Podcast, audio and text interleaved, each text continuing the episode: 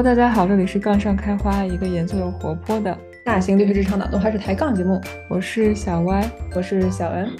啊，那么上一期我们跟大家聊到了这个职场残酷真相系列的第一篇，就是年龄，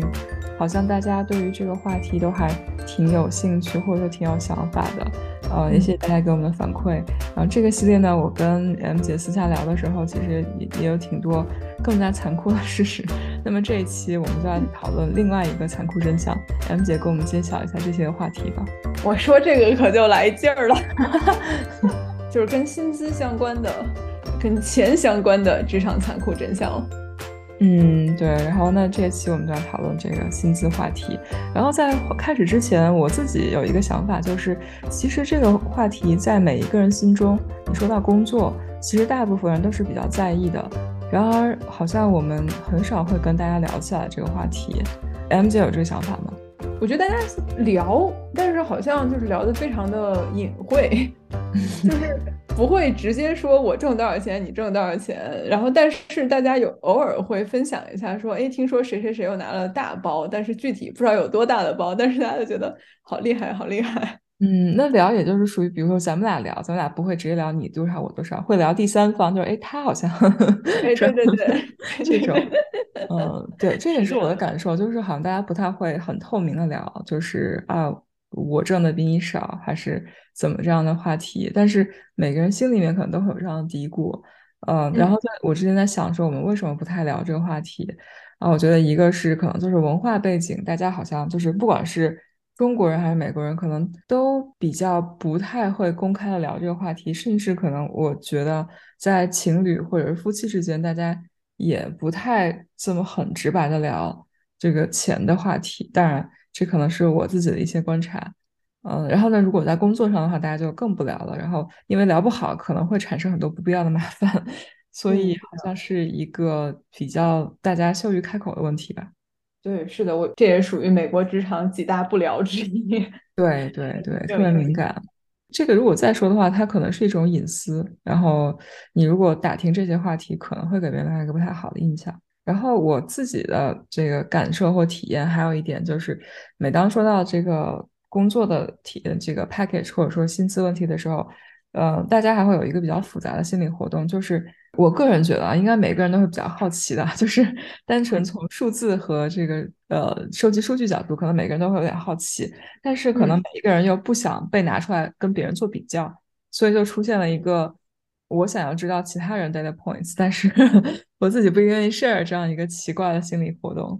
你说的这一点，我觉得倒挺有趣的，因为你想，有很多人会在比如说一亩三分地里面报他的 offer，或者是去 Glassdoor 上报他的 offer，嗯，就好像是不是？对于更多的人来说，但是我知道肯定有人是愿意把自己拿到多大的包就实名分享给自己身边的人的，嗯，但是可能我觉得可能更多的人，他如果让他在一个匿名的这样一个环境下面，说我为整个这个 community 贡献一个数据点，嗯，哎，那这样他有可能会愿意去分享这个。除此之外。如果真是说有一个人说让他去跟自己现在同事，然后或者是跟呃身边的朋友去去分享自己拿了一个什么包，好像感觉怪怪的，就好像是就有点炫耀啊，或者拉仇恨啊，然后或者是怎样怎样的一个成分在里面，总觉得这个事儿有点 tricky。对，而且这个事情，因为我自己就很早很早，可能在学校的时候或怎么样，也经历过一些，就是不只是拉仇恨，就可能说实话，大家。可能就是真心盼着别人好的人肯定是有，但是大家一般讨论起来不会说啊，就是他真的很好，拿了多大一个包这样。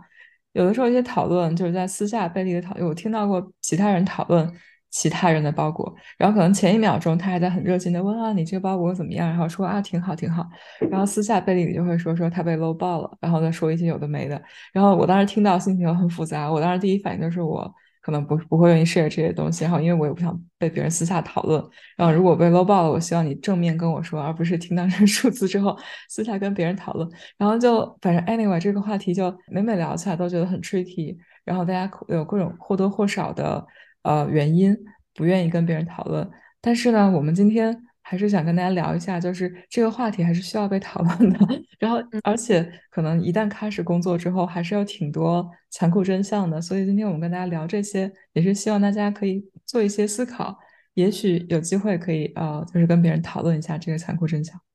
对，其实刚才我想到一个点，就是所谓的职场密薪制，外界你有听过这个对吧？哦，我有。有些公司会明文规定，就是你不能去透露你自己拿多少薪水，你也不要去打听去别人拿多少薪水，就是他在公司里面每个人的薪水都应该是保密的啊，这样子。其实这种你要真说起来，它是保护公司、保护资本家的一种方式，对吧？就是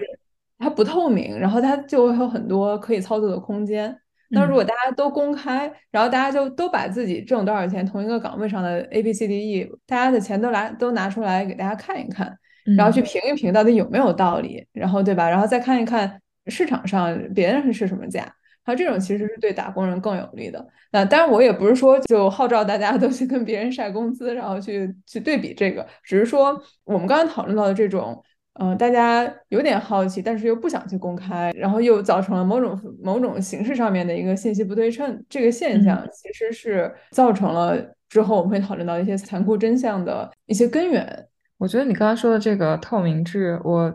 很早的时候，可能好几年前听过一些 podcast 讨论，有一些公司现在开始推行这个，我忘了，当时听一个好像是很小的一个公司，它所有的工资都是透明的，从 CEO 一直到各个岗位，每一个人的工资都是在公司内部可以查得到的。他好像说，其实这样子的环境也不是不一定真的适合每一个人，因为每一个人看到别人的工资，就是你很难完全量化每一个人在公司的 contribution。所以，不管你是就是公司角度来看，他的已经分配非常合理，他有勇气百分之百的公开，然后让每一个人来看得到。但是这个也不一定对公司的 morale 和每一个人都让大家满意。这样就是说，嗯，当时好那期的结论我已经忘记了，但是我当时听下来感觉就是大家都觉得可能透明化会更好，但是 at the end of day 也不一定，就是还这个话这个话题还挺难的。对对，非常同意。嗯，那我们要不然就先揭开第一个，呃，关于薪酬的，也不也不算残酷，就是就是一个冰冷真相吧。嗯嗯嗯嗯嗯。第一个话题我们讨论就是同工不一定同酬这个问题，其实我觉得应该每一个人都会 都会有一些自己的见解吧。就是因在一个完美的世界里面，我们干一样的活就应该拿一样的钱，但是在现实世界中，这个基本上永远不会发生。哎，可是这个地方我想要跟你杠一下，就是为什么干一样的活我就一定要拿一样的钱呢？这个我我觉得这个不一定，但是量化的话，那么凭什么不一样呢？就是如果我们对公司的贡献都一样的话，从一个完全公平的角度来说，为什么不应该拿一样的薪水呢？那你觉得那跟工作没有关系的事情反而会影响我的报酬，对吗？因为这个可能就是说，咱们刚才说的是同工不一定同酬，但是你就怎么定义这个工？这个工是同一个工作岗位，然后上面有不同的人来做，然后大家拿薪水不一样，还是说对公司的产出和对公司的贡献是一样的情况下，大家拿的钱不一样？那如果是第二个，就是对。第二个应该是更更公平的，但是因为第二个很难 quantify，所以大家一般简单的把它就只能用第一个来 proxy，然后觉得说，哦，那你一样的岗位，差不多的级别，差不多的事情，那差不多的薪水，好像是一个比较合理的范围。对，可是这就是我的杠点了，大家都是做同一样的 title，同样的职位，同样的级别，但是每个人的产出可能其实差别是挺大的。嗯，就大家的这个绩效的产出和最后的成果对公司的贡献可能是有差的。那那我就要继续杠，就是绩效的话，大部分公司的就会有一个绩效考评，然后这个绩效会影响到你的 bonus 和一些 refresh 等等等这些东西。然后呢，这些其实是跟绩效挂钩的。但是如果说 base 的话，难道不应该是一样的吗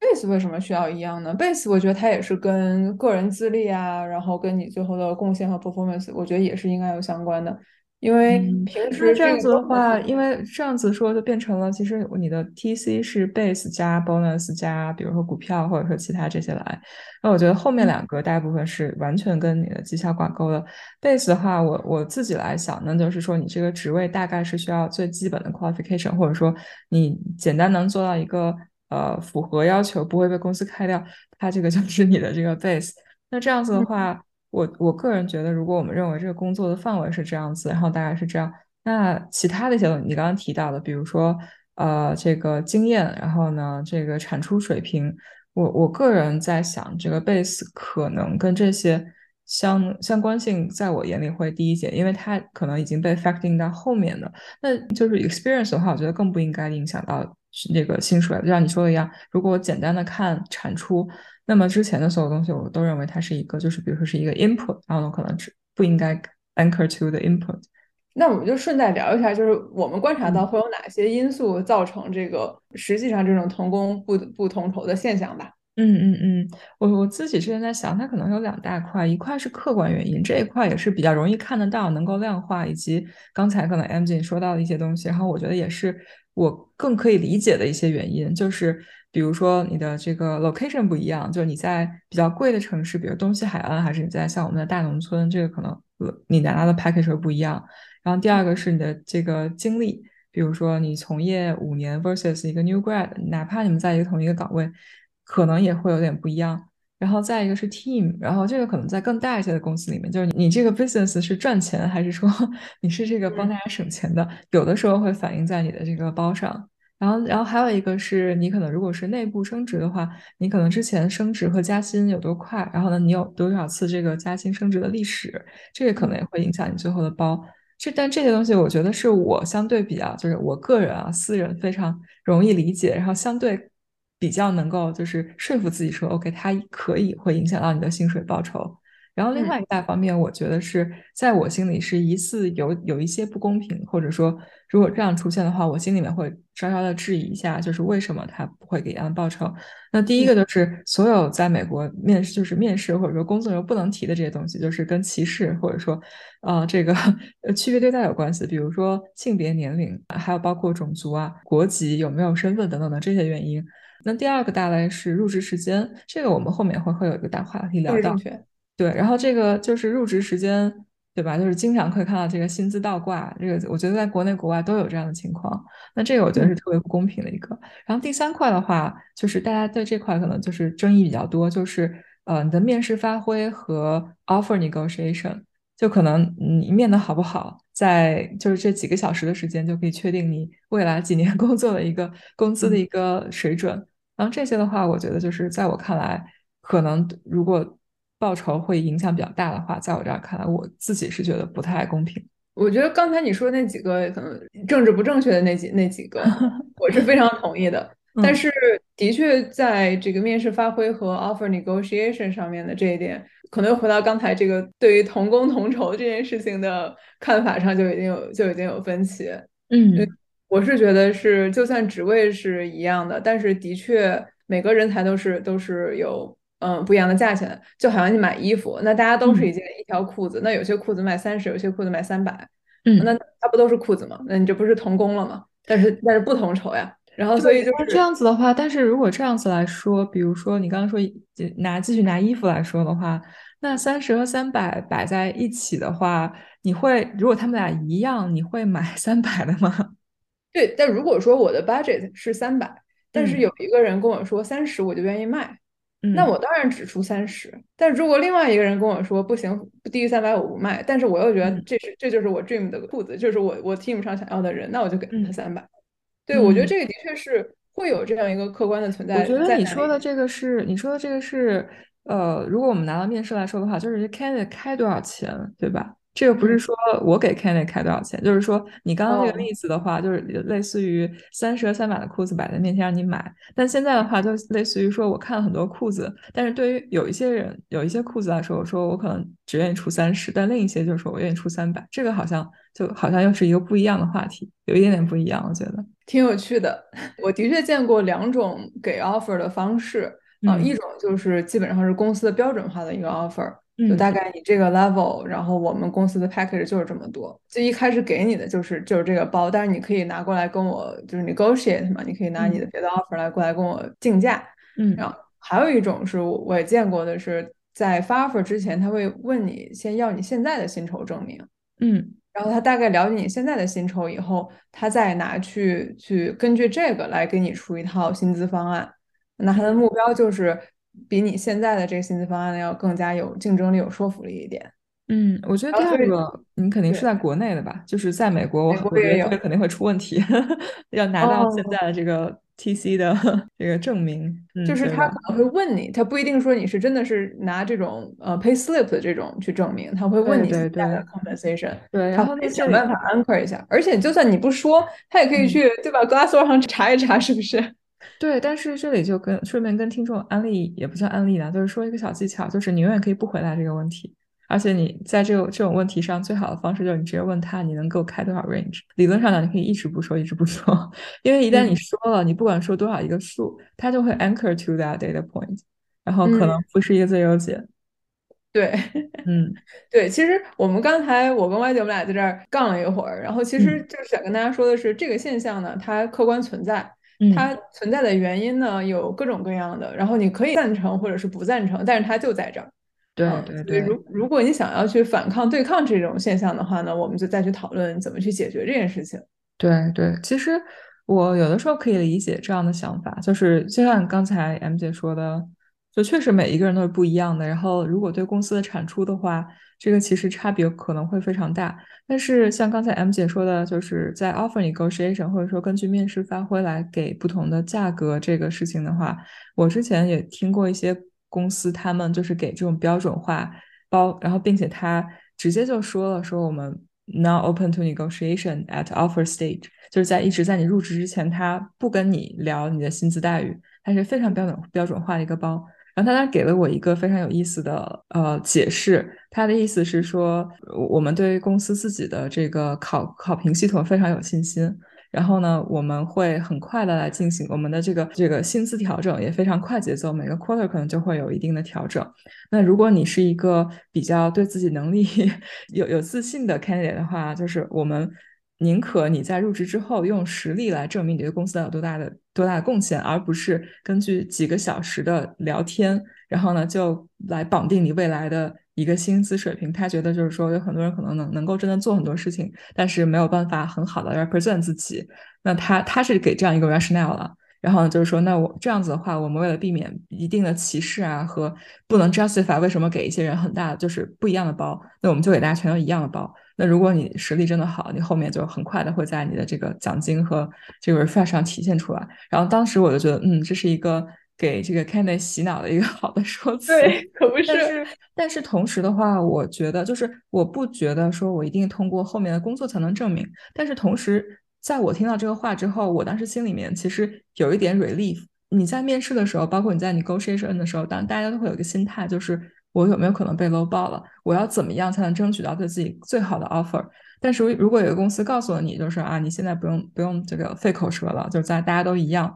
你就是想来的来，不想来不来。我觉得对于有一些 candidate 像我这种，也也不一定是一件坏事。就是我也不用去费尽心思来找 data point，就是你到底我到底应该你够是要多高的一个水平。那么后面的话，就像他说的，就是有点像在公司里面，就是可能是洗脑的一个方式，就是让你多劳多得，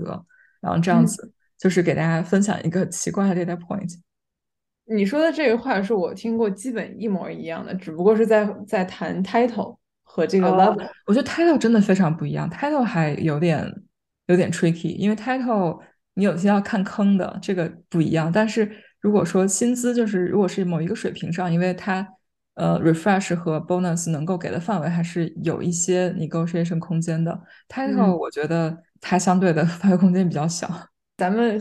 跟打工人站在一起，我们要识别他们的话术。因为作为打工人来说，我知道有同工不同酬这件事情的的存在的话，那我肯定是在谈 offer 的时候想办法为自己去去争取更大的 offer，对吧？我们只是说，就是这个东西存在，不管认认为它合理不合理吧，然后我们都是要为自己去争取最大的利益。嗯，这个公司这一套话术呢，我可以理解。嗯，但是从另外一个方面的话。就像我我从根本上我不觉得就是同一个工种一定应该同酬这件事情一样，嗯，我也觉得我他没有办法给我保证他有多快能把我的这个实际上的水平的这个薪薪酬给涨上去，那我觉得这也是在给我画空饼。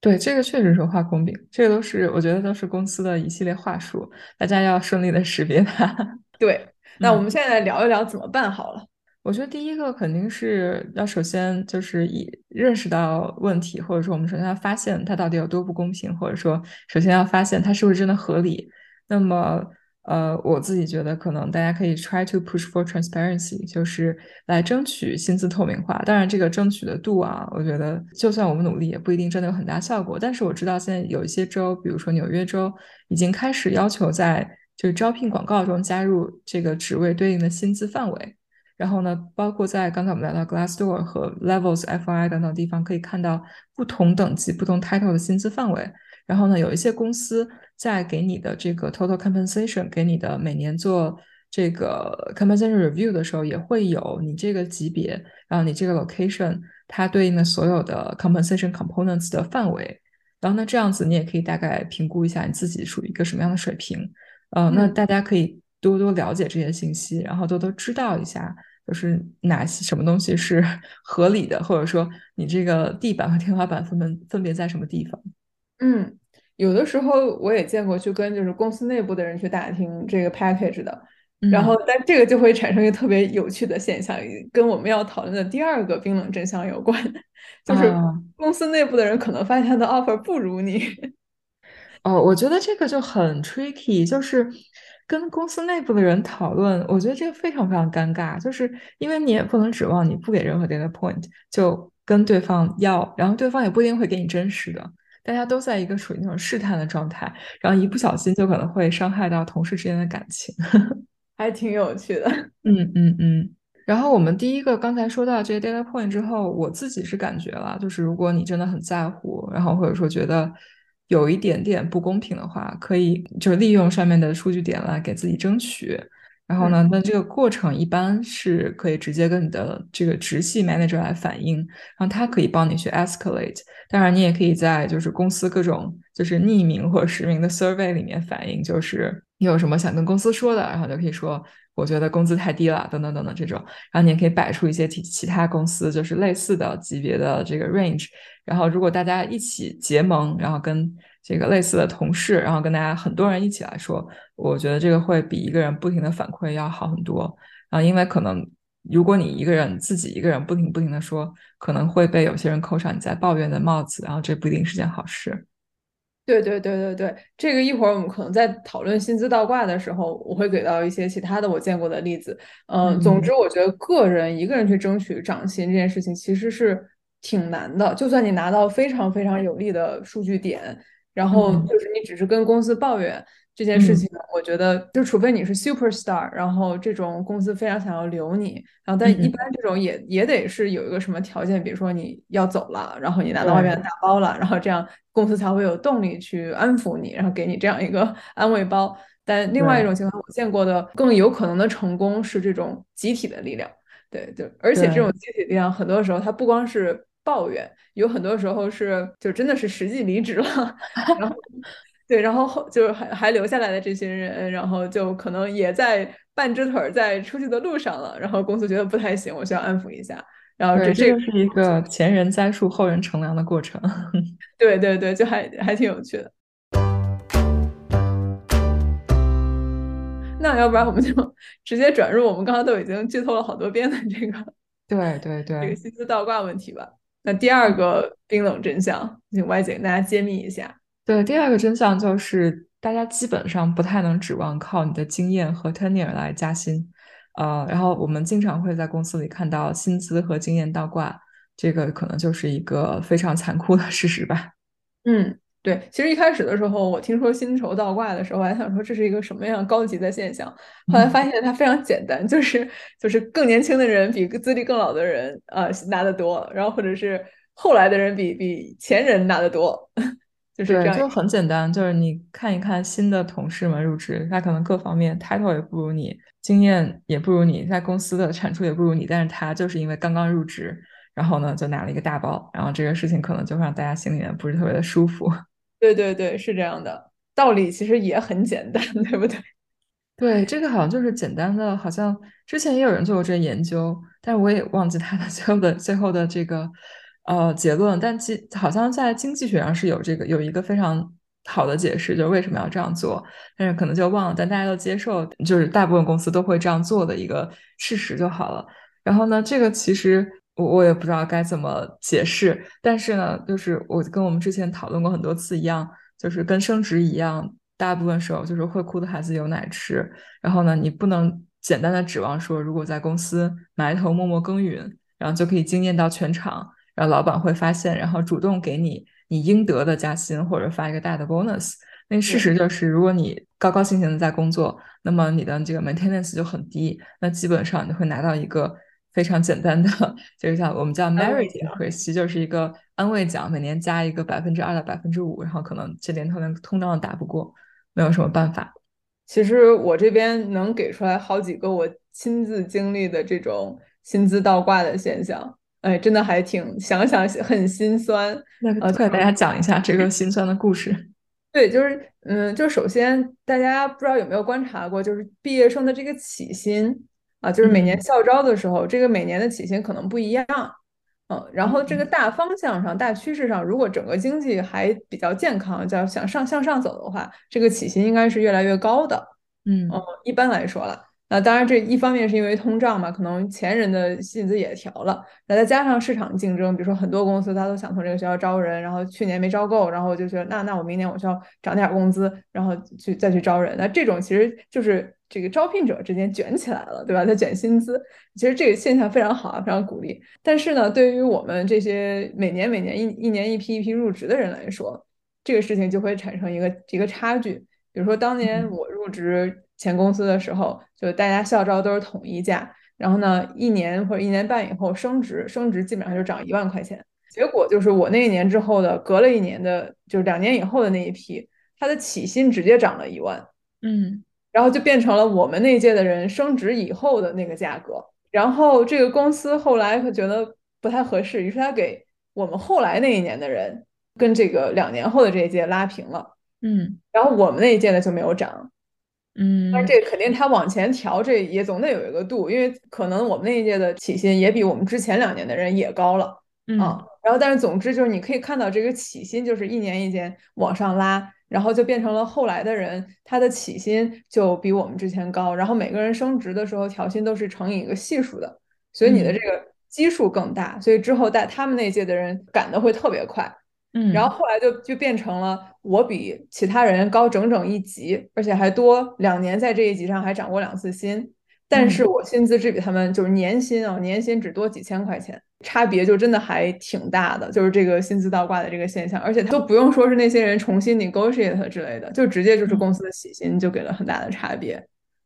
那我听下来有两个问题啊，第一个是你是如何知道你比 这个这个大家的数据的？哦，因为我在校招呀。哦，好。那第二个问题就是，这些都是他们没有你个谁公司直接这样做的。那呃，你觉得你有没有一些理解或跟别人讨论过，公司为什么要这样对这一届的人有这么多的 special treatment，但是对于前面就像你或者你之前之后的这些没有？对，其实这个现象是，就刚才我也提到一点，就是我们那一届的起薪也比我们之前几年的人也高。嗯，所以这个数字本来就是。一直在慢慢变高，就是就是因为通胀啊，还有包括公司跟其他公司招人的时候这样一个市场竞争，这个这个薪水就是在慢慢变高。然后，但是有可能是，比如说公司明年我想要扩招，然后他原本给的这个薪资水平，他只够招几十个人，然后但是我想招两倍的人，明年那我就要给更多更大的包。我觉得也也是可以理解，就是从公司角度讲，我觉得可以理解的一个现象。然后再加上可能之前的人别人涨了，就是首先大多数人是不知道的。对吧？然后就是像我这种参与了校招，知道他发了多大的 offer 的人，不小心知道了，然后觉得非常的不舒适。然后我回去找我老板，然后老板就跟 HR 反反映了一下，然后 HR 非常官话的这种，我们每年都会进行薪资市场竞争力的调查，认为 现在的薪资是合适的。嗯，对，这个就是非非常 HR 的官话嘛。嗯，然后接下来就是实际上离职率，实际上的后果就是我们那些人后来真是跳槽走的特别多。嗯，就是这个薪资的这个差异，反正最后大家都会有各种各样的渠道知道，就感觉还挺有趣的。Interesting，这个因为我当时在公司，然后我们当时不知道，因为每年也像你说的一样，大家只会知道 new grad 的这个信息，因为大家可以看得到，或者说可以就是听得到，因为每年 intern 回来的时候，有时候会聊这个话题，但是。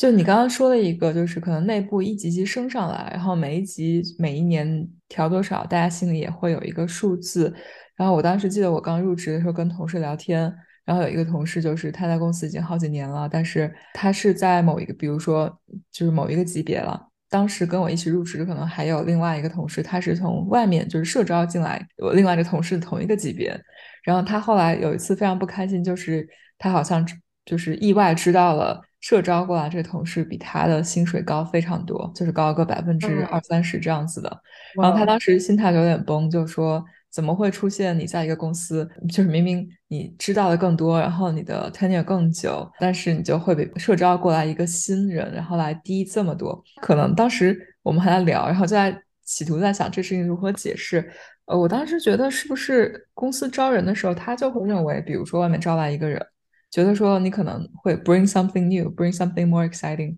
之类的。然后就就这个事情，你不能细想，你细想的话，就会 imply 一件事情，就是你在这个公司的经验和之前的所有的付出都是负的价值。这件事情就非常的有意思。对啊，就是你说的这个情况，我也见过，基本上就是 exactly 这个情况。比如说我后来又另外一次不小心知道了别人的薪资，就是有一个我内推的人，后来他拿到 offer 以后，他过来问我，就是大概公司给的这个数字，他有多少往上 negotiate 的空间？嗯，然后我一看。又是一个比我低一级、比我少好几年涨薪，最后只比我差几千块钱的情况。然后我就默默跟他表示，我觉得你这个可能空间不大了，因为我你这快赶上 下一集了。因为我们是这两集之间的这个薪资是不能跨的，就是他不能挣的比下一集的最少的这些人多。我记得是有这么一条啊，就的确就是你说的这个现象啊，就是从好像从外面招的一个人。就比内部的勤勤恳恳干上来的，然后对公司有巨多年青春奉献的人，怎么就值钱了呢？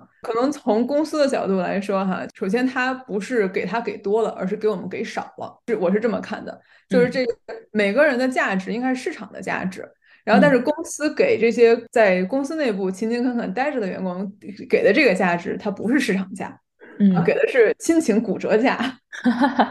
所以呢，就是他给外边的人给的是一个更公平的价钱，给里边的人他给的是一个懒惰价钱，就是你没躲我，好像我给你给你一点儿，你就愿意继续在这儿待着。他也认为你在这边你是得到其他的其他的东西的，比如说跳槽换工作，你有机会成本。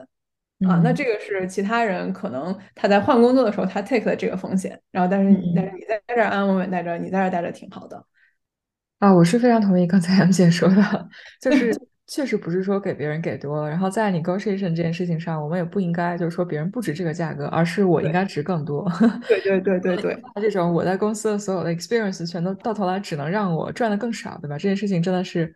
不太 make sense 的。但是刚才 M 姐说到一个内部调薪这件事情，其实这个事情我觉得很多公司会用不同的方式在调。刚才 M 姐说的这个 HR 给你的反应就是，我们会来做这个市场竞争调查，我们的薪资会反映最新的市场这个竞争情况，然后，然后我们认为我们的薪资是合理，这个就是非常非常传统和标准的一一套话术。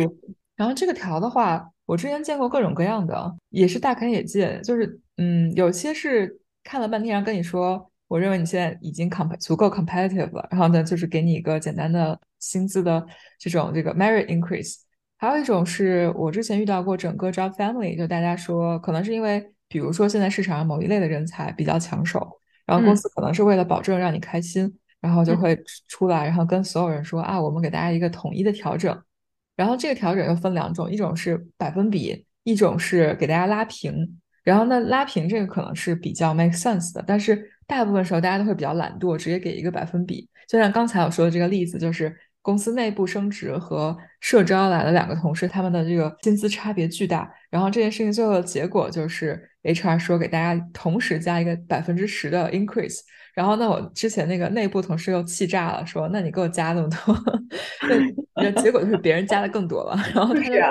心里面不是特别开心嘛，然后这个调就还挺 tricky 的。但我还见过第三种，第三种就是它更有意思，就是说我我们根据过去的一些 data point 来做的调整，然后我觉得我们公司过去过于 competitive 了，那就跟大家打一个招呼，就是也许我们会未来会放慢一些角度，你会看到我们对于不同的这个 location、不同的 level，我们会来做一些微调。然后呢，这个微调对于某些人可能是。给你加更多的薪水，对于某一些人，就是你可能现在已经比别人高非常多，那未来你你不要指望同等的加薪等等。就是我看到各种各样的情况，如果要调，有的时候也不不总是正向的调节。嗯，对对对，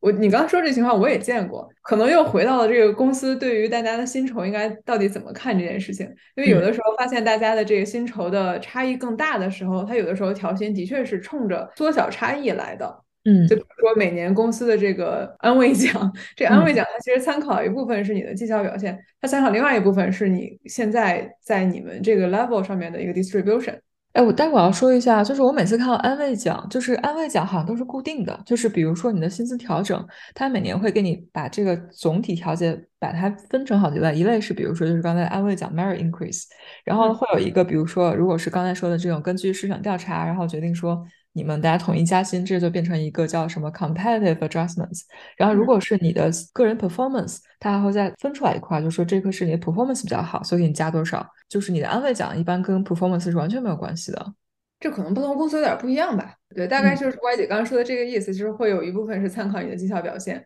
哎，你看，这就是又回到了刚才就是第一条，就为什么底薪也要跟绩效表现挂钩？对，因为我我在想，就是。哪怕之前在 C 公司的时候，好像就是底薪只有在升职的时候 adjustment 会比较大，对不对？然后挂钩的时候更多的是 bonus，bonus 你一次性的感觉比较大，但其实你的每年的这个安慰奖，这个二到五的这个 range 是跟你的绩效表现是有关的。哦，OK，好，不同公司操作方法不一样了，然后就就是这么个意思。但的确就是说，我们刚刚讨论一大趴，都是在讨论。就是大家在内部勤勤恳恳的按照经验和年资，然后往上熬，然后最后你很可能会发现，就是新人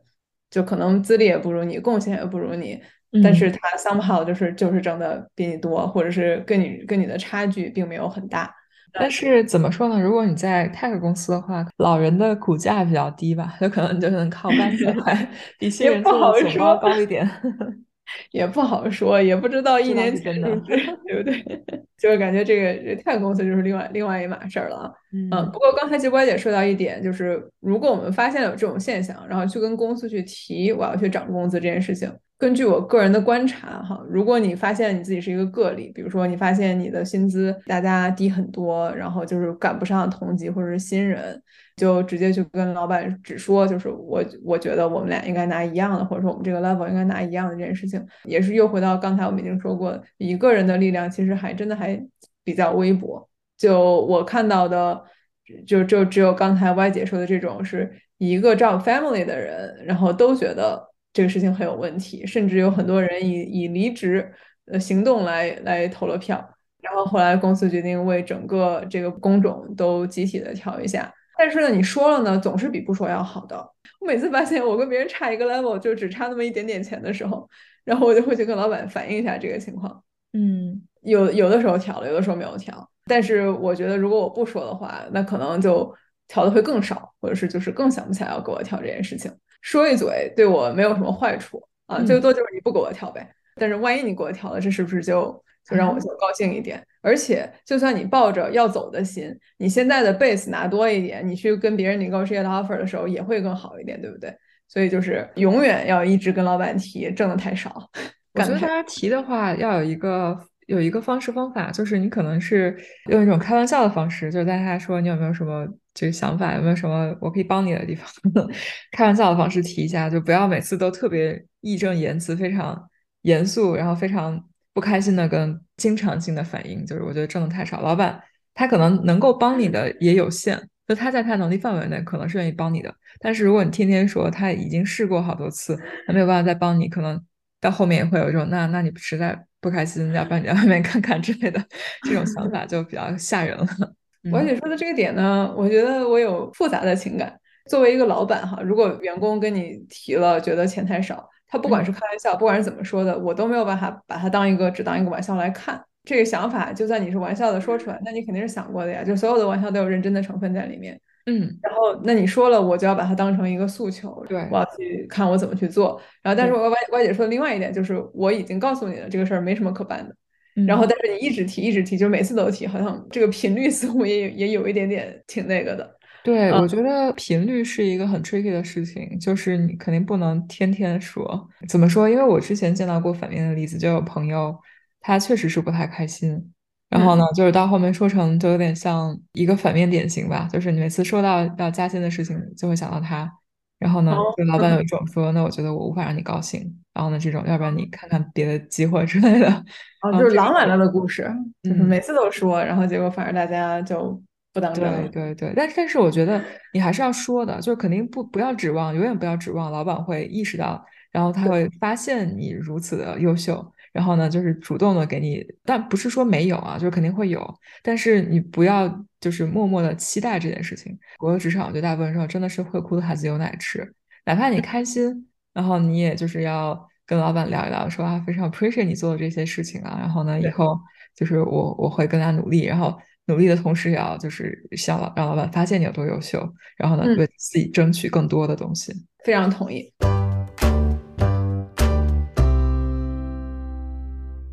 就是这个话题，我们就可以很自然的转到我们要聊的第三个职场真相。对，就是刚才说了这么多，就是如何给自己争取大包，如何来就是来对抗薪资倒挂。其实最有效的方式，也就是我们说的第三个真相，就是跳槽或者威胁跳槽，是提高薪资途径待遇最快的途径。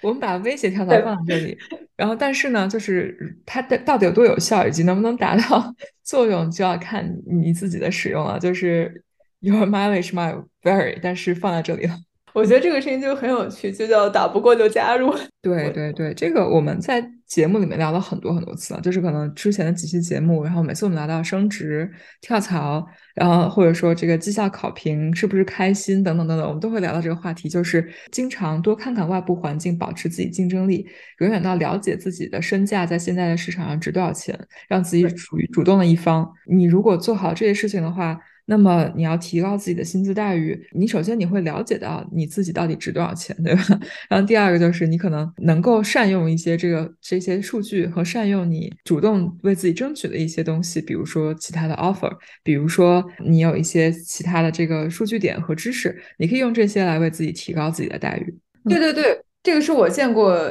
最有效，但是但它是一个巨大的 hit or miss。对对对，对，就是有时候你手握 offer，然后你过来跟老板说，说我我现在考虑要走，然后就是隐隐含的话术就是你要不要留我一下？那其实有的时候我们提离职，然后老板如果有心想留你的话，他也会他也会问有没有什么我可以做的能够让你留下来。对对对，对，这种时刻就非常的愉快。我觉得要看吧，要看你是不是真的想离职。但是，就是他如果提出来，总归是好的。然后，如果你不想被挽留，你就可以直接跟他拒绝，对吧？也是非常积极主动。当然，M 姐说的非常对，就是在威胁跳槽或者是真正跳槽之前，一定要做好两手准备。因为你也不知道对方会不会真的给你一个 counter，还是说对方就高高兴兴的说，哎，好呀，我祝你一下一切都顺利。然后呢，你就要看你自己是不是想要。但是我自己的自己的想法是，如果你想要得到 counter，或者说如果你拿了一个 offer，只是为了想要威胁跳槽来达到提高薪资待遇的水平的话，可能有一些话术你可以准备好。比如说，你就可以在聊的时候拿个 offer，然后跟对方说说啊，你看我现在有这样一个 offer。但其实我不太想去的，但是你看他给的我比现在工资高这么多，也是让我很难过。然后呢，其实我也不想离开现在的，就是我对公司有很多感情，我非常喜欢这份工作。就是老板，你看有没有什么你能做的？就是已经 已经说的非常的真情实感，对吧？就是这个工这个外面的 offer，它除了工资高一无是处，我的心还在这儿，那其实就是非常非常明显的暗示你要给我一个 counter，对吧？那这种情况下，可能就会来减少，尽量减小。就是对方说啊，那你去闯荡吧，这样的一个一个后果。但是我觉得很多时候大家也不一定会真的给，哦，那给了你也不一定会接。在这件事情上，就反正呃，在开口之前先做一下就是内部的对话，就是自我左右互搏一下，看看可能会有哪些话术，你可能想要一个怎怎么样的结果，然后呢，看看怎么样的话术能够带你到最后你想要的结果，可能是一个比较好的方式。其实我之前有听过。说对于公司来说，对于要不要给 counter offer 这件事情，大家是非常纠结的。站在公司角度啊，如果有一个人跟我提离职，然后我不得不给他 counter offer，然后他留了下来，那这个人首先，这个人本人在我看来，他可能还是很有离职风险。嗯，就是因为他出去找了工作，找了一圈儿以后，肯定不只有钱这个原因让他想出去找这么一圈儿工作，对不对？我只解决了他呃这个钱的这一部分，但是有其他的一些部分我可能还没有解决。但是这个是我如果作为老板去跟这个人去沟通，了解他为什么想离职，这个可能能够给他创造新的机会啊，给他更大 scope 啊，然后这些东西，这是一部分啊。另外一部分就是这个消息，不管你怎么捂，他一定会漏出去。嗯，那露出去以后呢，别人就知道了，哎，我可以去拿个外边的 offer，然后过来 counter offer 涨工资，然后那所以大家就都过来干这件事情。然后对于公司来说，那公司我肯定是想压低成本，那我肯定不愿意就是给大家都被迫的涨工资。然后所以就是我听过，对于公司来说，就是几方面的考虑，他都会觉得，如果你说你要走，然后我干脆要不然就让你走了得了。你刚才一分析之后，我觉得嗯，确实就是留下来的话，其实风险也挺高的，对吧？就是所以你可能如果想真的用这个来争取 counter offer 的话，要说特别诚恳。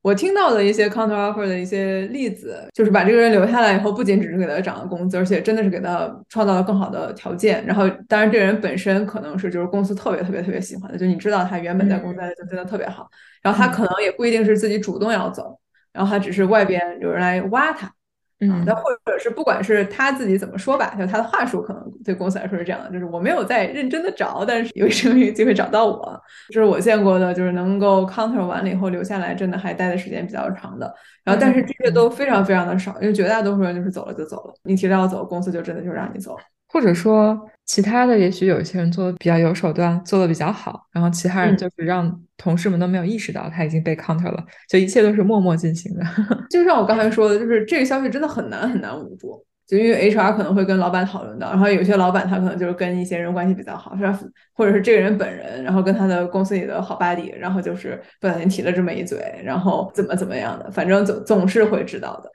对对，我觉得还是都会知道的。就是又回到第一条，同工不同酬这件事，大家还是会 还是会都会会好的知道一些的。对我觉得跳槽这件事情，刚才 M 姐说的是公司的角度，就是为什么也许不应该给 counter。我记得记得之前在其他的这个节目上，我们也聊到过，就是我听过一个非常极端的例子，就是公司可能给你一个短时间的 counter，后面可能会让你走，就是有一些非常 critical 的职位，它就是你在。公司没有准备的情况下提了离职，他可能会先给你个 counter 把你稳住，然后同时来默默的找 backup，然后找完之后，他因为他认为你风险还是高，像刚才 M 姐说的一样，就是对吧？你可能还是要走，那他就在先先给自己找一段时间做一个 调整，然后后期的话，可能那既然你你也不是特别的 loyal，那公司把他后面的这个接班人培养起来之后，可能会找一个机会让你走掉，这个事情也也是发生过，反正。威胁跳槽这件事情还是个很难预测结果的一步棋。那那如果不威胁的话，就是你如果真的不开心，然后外面有非常非常有实力、有竞争力的其他的 offer，那跳槽也许不一定是件坏事。我能够很快的提高你的这个身价的。非常非常非常同意。对，嗯，就是这样。那我们就不太多聊这块了。我觉得跳槽就是，当然跳和不跳，就是还有一个实际的问题。就像比如像现在大环境不是很好。嗯这个你也找不到太多的坑，那么还是就建议在 公司好好的稳住，然后用其他方式来看一下你的薪资怎么调整。那接着刚才的说跳槽这个提高薪资待遇，然后还有就是如何保证自己身价，那又引入到第四条，就是一个冰冷真相。我觉得也就怎么说呢，挺现实的吧，就是不要认为自己未来一定会挣的越来越多。就哪怕你一直在同一个公司工作上，在同一个公司里面，你的薪资水平也不一定永远是单调递增的。这个其实挺 tricky 的。哎，这个就 很 sad 哎，就是甚至要跟上一期连起来一起听呢。对，然后这个其实我在写这条的时候，心里面其实想到很多很多故事，还有很多很多就是最近的各种情况，让其实来听听。说先说一下为什么你的薪资水平不一定单到递增，然后到这个一点的时候，可以给大家讲几个小故事。就首先是你这个大环境影响，对吧？就是这个大环境会影响很多。就刚才我们说过的，就是你的薪资有很多的部分组成，然后可能这个你的基本工资就是这个 base，然后一般来说是影响不会太大的。那刚才我们聊到过，可能会一些调整。对有一些人来说，可能会你处在就如果你已经挣的比较多的话，你未来可能不一定会加薪加太多。或者说你的加薪比较少，然后呢，那另外一部分是 bonus，你的 bonus 就完全跟这个你的绩效挂钩嘛。然后呢，可能就是它可能从零到百分之几百都有可能。然后就根据自己的水平。那么大环境影响最最大的影响是，如果你有股票的话，股票的价值就是它不但可以不单调递增，它还可以。到后面来说，在税务上就有很大的影响，所以这一块的话，就是如果你算一算，有可能会给你一个就是是负的，或者说每年在递减也是有可能的。那还有一部分的话就是福利，大环境的话，因为现在很多公司会不仅是在 lay off，然后对于有一些公司的就是福利也会在呃进行一些减少。那这些福利的话，可能有一些也是可以直接转换成钱的。那这一块的话，你可能算下来。就是之前多少，现在多少，对比一下，也许是降了的。那这是第一块，我想聊就是大环境的影响。那第二块的话，就是更加明显一点，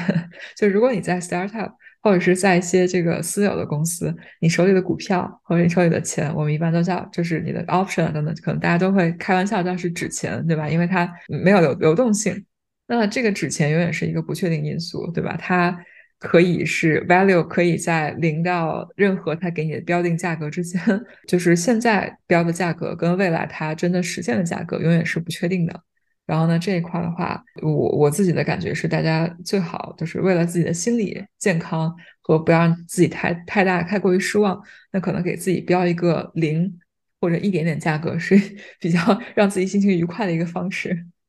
那跟刚才这个相关的就是第三点是税务影响。然后这个可能就要跟第二个纸钱结合起来看。这小故事就是我在地里面看了挺多各种各样的小故事，然后以及大家如果拿到纸钱的话，呃，就是当它会有一些变现变现的时候，或者说在它公司要上市的时候，你可能可以选择，就是你要不要卖掉一部分公呃股票来抵税，因为不管你这个纸钱值多少钱，呃，就是公司发给你的时候，你作为你的一部分 income，这个 IRS 是要来收收税的，对吧？那然后在地里面看到，就二零二一年，当时很多很多就 startup 上市，因为当时是有一大波这个跟疫情期间的这个 stimulus check，然后以及这个股市里面的钱暴增，当时是一个非常非常好的一个这个资本环境，很多公司就上市，有很多公司上市之后股票暴跌。然后就是变成了公司给你这股票的时候是按照比如说一百块钱来计算，然后呢，IRS 就按照一百块钱来收税。但当时如果你没有卖的话，你觉得说啊公司还能涨更多，所以我没有卖到股票抵税，而是我要 out of pocket 我自己交税。然后到了第二个财年的时候，你公司股票比如说跌了百分之五十，甚至有些公司跌百分之九十，但是你还是要按照跌之前这个价格来交税，你就变成了可能到时候。你这个股票发过来的可能不能抵税，你还要不仅一分钱没有拿到，还要从自己口袋里面掏钱来补税，这样的故事。所以就是这样算下来的话，就是感觉会真的是挣的越来越少。然后呢，这样子的话，对税务影响其实还是有挺大关系的。我觉得这个三点是我自己觉得说，嗯，尤其是现在大环境下面，如果你这些跟你有关系，你可以考虑一下，就是怎么样来计划。也许是一个比较好的安排，当然还有第四点就是跳槽对你的影响，对吧？但刚才我们聊到，就跳槽是提高薪资待遇比较快的一个途径，但是在跳槽的时候，你可能要来全方位的衡量一下，就单纯从钱来说，我们先不考虑其他的东西，嗯，跳槽都会有一个就是机会成本，你可能在公司就是原来公司和新公司的发展可能会不一样，然后另外还有一些就是我们如果真的跟钱挂钩的话，有各种各样间接福利。每个公司的这个，比如说 401k match 这样保险、假期，还有一些就是能不能报销的福利等等，这些东西其实都是跟钱挂钩的。有些公司可能这个 base 不一定多，但是它这些福利都特别特别好，比如说可以 401k match 特别高，然后这个可能一年就有。额外好几万的一个这个收入等等，就这些你可以再综合考虑一下。然后跳槽的话，就跳的好不好，或者说你是主动还是被动跳槽，这个可能对你的这个薪资影响都会有不一定不一定的后果吧。哇塞，我姐说的每一个字我都非常同意。必须说，我已经准备好听小故事了啊！小故事刚刚已经讲了呀，就是你这个手里的纸钱变现的时候就变成了是负的。呃，还有包括在我当时跳槽的时候，当时跟公司说。就公司里面有一个比较比较资深的同事吧，然后他之前也是，呃，出去在一比较 early stage startup 去开拓过一些新的业务，后来回到了比较大的公司。然后他当时走的时候跟我说，就是如果我不能挽挽留你的话，因为我当时问他你有没有什么。什么建议给我？就是说，你研究一下你的这个股票，不要赔钱。就是说，不指望一夜暴富，但是保证不要让自己一夜变得非常贫穷。他说，option 是可能会有这个结果的。然后当时就是感觉他应该是有挺多故事的。但是我后面看了一下，就是 option 确实是一个比较 tricky 的，就可能会有这个一分钱没有拿到，还要主动赔很多的。然后 RSU 也会了，其实。然后就是地里面有挺多这样的故事，然后就可能大家在这个拿到就是这些 equity 的时候，可能要如何使用，如何这个脱手，如何把它变现，可能要就是做多做一些研究。当然每一个人故事不一样，每个公司的故事也不一样。然后呢，就是大家都是拿这个 equity 的时候，还是要搏一搏的。这边不构成金融和理财，完完全不完全不构成投资建议啊！自己完完全没有任何的经验，然后也没有什么其他的想法，就大家根据自己的情况吧。就是每次，比如说你要选这个 tax withholding，那你自己和以及你的 financial advisor 才知道你自己的水平，对吧？然后可能就是先算一算，就是考虑好。外姐刚刚说的这个现象，就是大家挣的钱不一定是单调递增的嘛。然后就算是你自己的这个事业一直在节节高，或者是你的经验一直在更更值钱，就你的薪资也不一定真的就是单调递增。嗯，我就是想补充一下，就是其实很多时候大家在选择工作的时候，就薪资不是唯一的考量。就包括很多兴趣啊、热爱啊，然后包括你说 location 对吧？你从从加州换到德州来，你你接受个降薪，但是你最后可能到手的跟你存存下来的会更多啊。对，然后所以就是它是一个挺综合的一个事情的。就整体来说呢，这边就是鼓励大家，就是跟钱有关的事情啊，就是你研究的再多都不嫌多，考虑的详细一点啊，这样之后你可能不会不太会后悔。对，哎，我觉得后悔，其实每个人都会后悔的，呃，可能真的只有少数心态非常好的同学们，就是不会后悔，就是不管你考虑多少，到后面该后悔还是后悔，但是至少考虑过了，对吧？就是还是，嗯，可以考量一下。好的，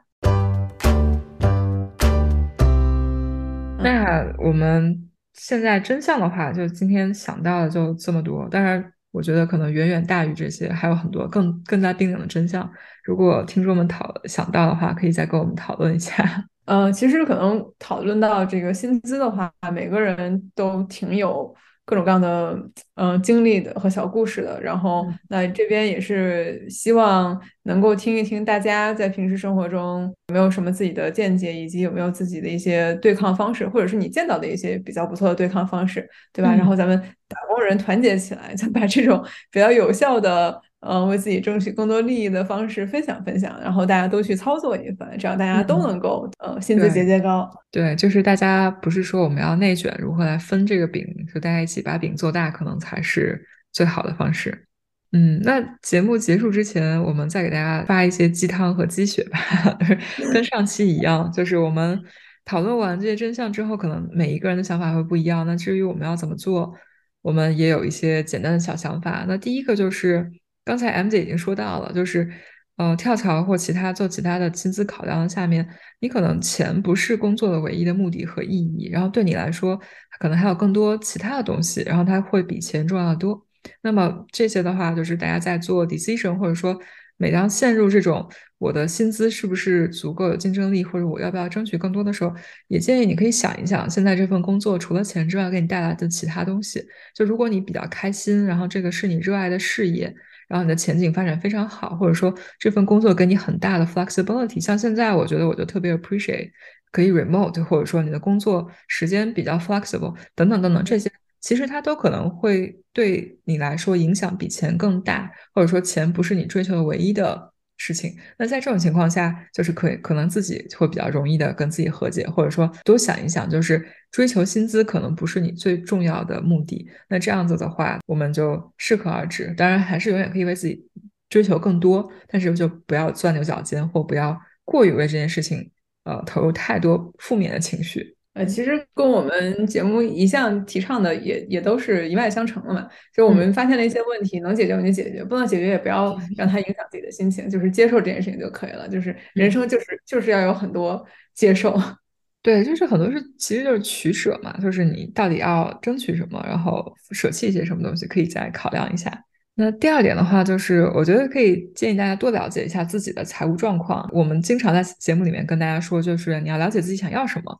然后呢，这个时候就是也要对自己诚实一点，就是你到底想要追求一个什么样的这个 financial status？那这样子的话，你可以多了解，找到跟自己的预期符合的一些工作也好，和其他的一些投资也好。然后我当然这里我们不给任何投资建议啊，但是呢，这样子的话可以帮助你提前做好很多计划，比如说你的税务计划、退休还有休假，因为刚说到退休休假什么很多也是跟公司给你间接福利挂钩的，那这些情况下就可以帮助你最大的利用好这些间接福利，然后来给为自己争取更多的经济上的能够更好的做准备的时间。然后呢，在第三点的话，我觉得就是。我们刚才也聊了，就在适当范围内，然后多了解一下你你这个自己公司和岗位的薪资水平。然后呢，在你自己愿意的范围内可以争取一下。另外一点就是，你永远可以换环境。如果你觉得这现在这个环境你争取能力有限，那么你也可以永远保持自己的竞争力，了解身价，抓住一些比较好的机会。那有机会的时候，也许就可以抓住跳槽，或者说其他更换你的这个职业发展路线的方式来提高薪资待遇等等。嗯。打个岔，回去说刚才说到第二点的时候，我其实有一个想法，就是刚才歪姐说你要多了解自己的财务状况，然后提前做好计划嘛。然后其实我有时候在思考，就是又回到刚才我讲那个小故事，就是当我发现后来的这个应届生他的起薪比我们之前的应届生起薪要要高的时候，然后后来我就在想说，那你从另外一个角度讲，我们比他们早了两年进入职场。然后呢，我们更早的有机会开始管理自己的财务情况，以及我更早的开始去做一些 investment。不说国内的情况，那在美国来说，就是大方向上看，这个美股在长期都是都是涨的嘛。然后以及这个大多数地方，除非出现了像零七零八年金融危机这种情况，然后包括这个大多数地区比较蓬勃发展的地方的这个房价也是慢慢的在往上走的。然后，所以就是你更早的进入社会了，就就说明你更早的有机会去参与这些事情，和更早的有机会去做这些决定。然后就是这个机会成本，其实也是我们比后来的人有的优势的一部分。嗯，所以就是如果我说我能力所能及的去对抗一下这种，就是我刚才说到这种简单的新人他的起薪比我们老人起薪高的这这个情况的话，那我可能就是要去更好的抓住我比他们更早的进入职场的这两年的时间，去提升我自己，然后以及规划我自己的这个财务情况，不能就是比他们就就只真的只是白吃了两年饭，也不能说白吃两年饭吧，毕竟这个 吃两年饭其实也是一个比较大的成就。Anyway，我觉得这个对，确实是像刚才 M 姐说的，就是这个上一期我们也说过一些吧，就是虽然说不是所有的经历都在职业上对你有帮助，但是生活中发生的很多事情，就是你的所有的经历和经验，也许都有其他的回报，就就是说一点鸡汤。好，那我们今天给大家的鸡汤和鸡血就 说到这里。薪资这个话题，我真的觉得其实可以说很久。刚才说录到一半，我自己在想，就是我们这里说的东西，就是因为每个公司每一个阶段，大家的这个薪资构成都非常的不一样，就可能有些东西不一定真的对每个人都适用。然后呢，就大家听一听，有有什么有趣或者说反馈。都可以再跟我们来再聊，我觉得就是还是挺好奇大家怎么想的，因为也许有一些人就真的对这个话题没有任何想法，就是觉得说啊，就是就很开心，然后或者说总有一些幸运额可以得到每次得到很大的 refresh，然后就是他的付出都会永远被看到，然后可以一直就是很顺利的来进行各种薪资的跳跃。我也是很想知道大家的故事。嗯，我打个岔，我不是最近在复习咱们的节目嘛，就是从第一期往后开始听。嗯，然后我们将来可能可以做一期这种查漏补缺，以及我们现在就是根据我们第一期节目，我们已经这是三年前的事儿了。然后现在长了三岁以后，有没有什么新的想法？嗯，然后你刚才不是说幸运额嘛？嗯，然后我就想到了我们在聊升职的时候，你说过一句说，你觉得自己虽然很幸运，但是有些人他也他也是太幸运了。对啊，大家可以回去听一下那期节目，就是我的这个故事，还是我觉得太幸运了。当时就有一种 too good to be true 的状态。但是我觉得怎么说呢？根据现在最近的一些情况，我觉得可能 anyway 就是可能人的幸运就是总和也许是固定的，就是